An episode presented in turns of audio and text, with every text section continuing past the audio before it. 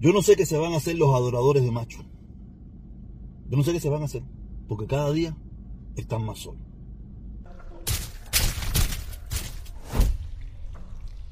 Ah, de verdad que quiero darle gracias, quiero darle gracias a todos ustedes que están pasando por las directas que estamos haciendo. Cuatro, cuatro y media, Después de las cuatro, después de las cuatro estamos haciendo directa muy buena. Ayer metimos una directa espectacular. Eh, todo el que estuvo por allá se dio cuenta que estaba mi, mi consorte, mi hermano, mi consortico, que se vuelve todo loco, Felipito, que se pone todo loco ahí. Pero tú sabes, a veces los hermanos son así y, tú tienes tú tienes que entender que todos no tenemos que pensar igual, ¿ok? Nada, eh, gracias a todas esas personas que pasaron, gracias a todas esas personas que estuvieron apoyando el canal, se lo agradezco un montón. Vamos, vamos para el tema, vamos para el tema, sobre el mismo tema que estuvimos hablando ayer, respecto a lo que viene siendo el platismo de los cubanos. Nosotros los cubanos eh, estamos bien jodidos respecto a lo que viene siendo Estados Unidos. Porque la mayoría de los cubanos vemos o la libertad de Cuba o mantener el comunismo, el socialismo o la dictadura en Cuba a través de los Estados Unidos. Sin Estados Unidos, Cuba no existe. Ah, los que, los, algunos piensan de que eso no es platismo. Cuando los que adoran mientras los que adoran la dictadura y te dicen, Cuba no ha podido mejorar por culpa del embargo, por culpa del bloqueo. Eso es platismo, porque ven la posibilidad de mantener su dictadura si no es tras los ojos o tras la visión o tras la oportunidad de lo que le dé Estados Unidos. Quiere decir que eso es platismo duro y puro. Los otros, los que quieren la libertad, la democracia, que están esperando de que Estados Unidos los apoye, de que Estados Unidos invada, de que Estados Unidos le dé los recursos, de que Estados Unidos le dé la oportunidad. Eso se llama platismo, duro y puro. Mientras usted, lo que usted quiera hacer en Cuba, tenga que pasar por Estados Unidos o tenga que ver con Estados Unidos, eso es platismo, puro y duro. Ah, que usted no lo quiera reconocer porque usted dice que eso es mentira. Porque si usted va a mantener el comunismo, está esperando de que le quiten el embargo, o le quiten las sanciones, le quiten el bloqueo, o le quiten lo que le quiten.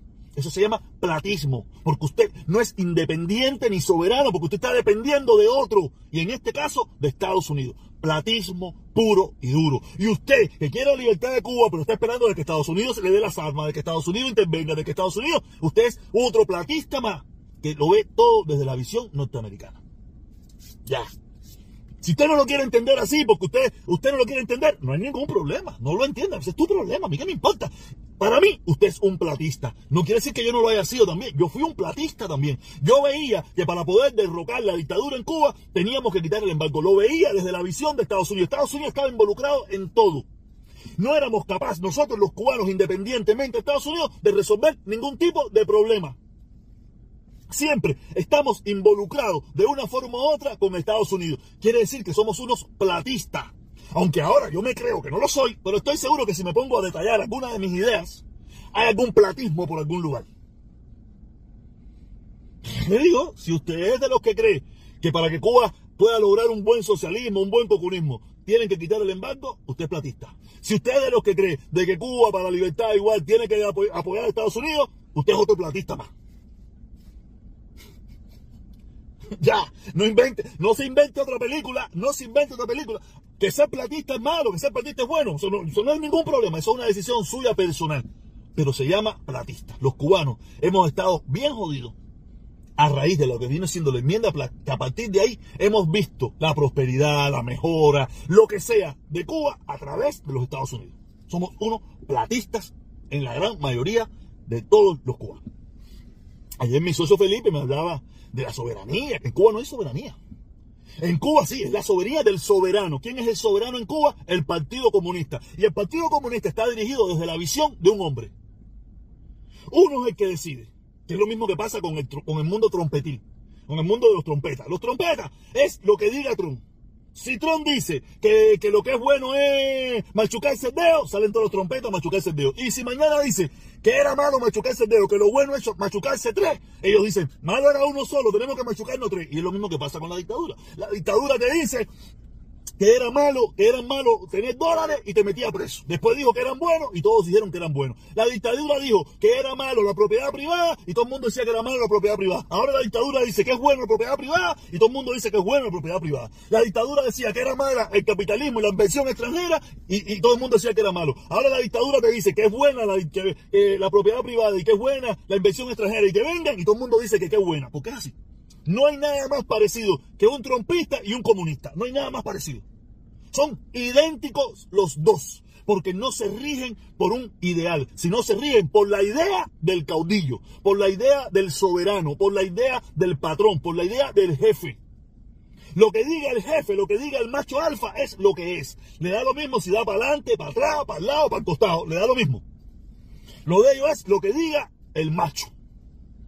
Y ese es la, y eso es lo que pasa en Cuba. Y yo me veo que en el mismo caso ayer de mi socio Felipe, mi hermano Felipe, estaba repitiendo las consignas porque todavía no se ha dado sacado y, es normal, es normal y lo entiendo. Yo lo único que tengo que insistir en decir lo que yo pienso para que él vaya cartando o con el tiempo se dé cuenta de que sin darse cuenta o pensando de que él era independiente, estaba repitiendo las mismas consignas de la dictadura. Cuando él me decía que, que Cuba, eh, eh, soberanía, de no sé qué cosa, el, Cuba no es soberanía, el pueblo en Cuba no decide nada. Ahora mismo, se lo estaba explicando ayer, para los que no vieron la directa, yo le decía, mira, ahora mismo, en Cuba está la, va a haber una votación, o ya hubieron, no sé qué pasó con el lío este del, del beso de la familia. Y, todas las plataformas del gobierno, que ninguna es del pueblo, no se metan el cuento de que esto es del pueblo, esto, es mentira, ninguna es del pueblo, o sea, está promoviendo vote sí. El problema es que es por gusto, porque no existe otra plataforma que te diga por qué usted debería votar no. No existe.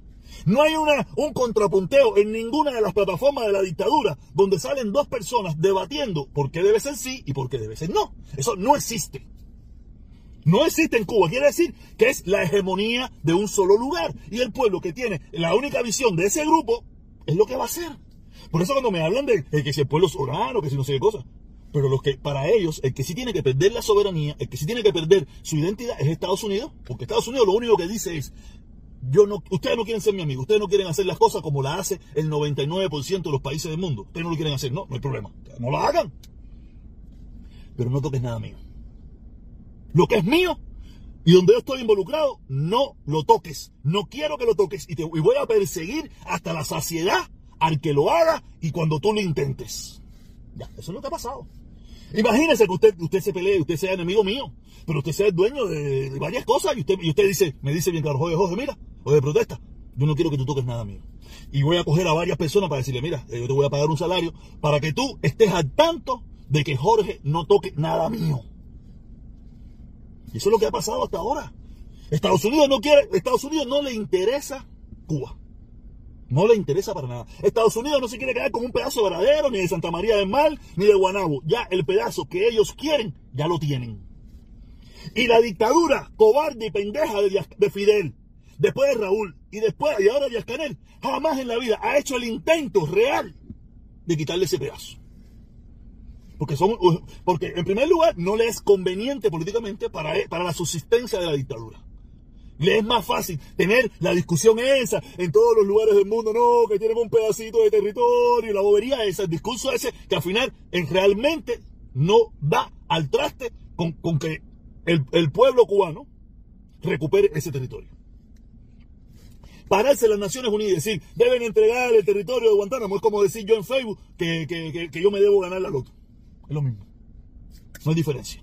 Pero nada, aquí hay mucho, mucho, mucho, mucho, no mucho tonto, porque estoy defendiendo gente que, que no que no, que, hay mucha gente que le sigue la corriente a la bobería, ¿me entiendes? Mucha gente que le sigue la corriente a la bobería, y normal, se cree que ya, que, que por tú pararte en las Naciones Unidas y decir que me deben entregar el territorio, eso ya resolviste algo. Es, lo mismo, pararte en Facebook y decir, eh, de, Cingado y eso es lo, mismo, no hay diferencia, eso no resuelve ningún problema.